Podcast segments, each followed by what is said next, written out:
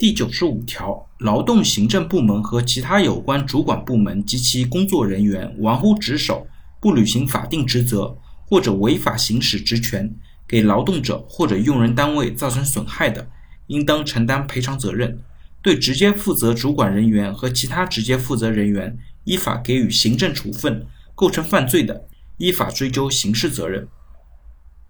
我们在实践当中啊，可以看到，劳动者呢往往要求劳动部门责令公司发工资、发加班费、给经济补偿。如果劳动部门不处理的话，那劳动部门本身是不需要赔偿劳动者的工资、加班费、经济补偿的。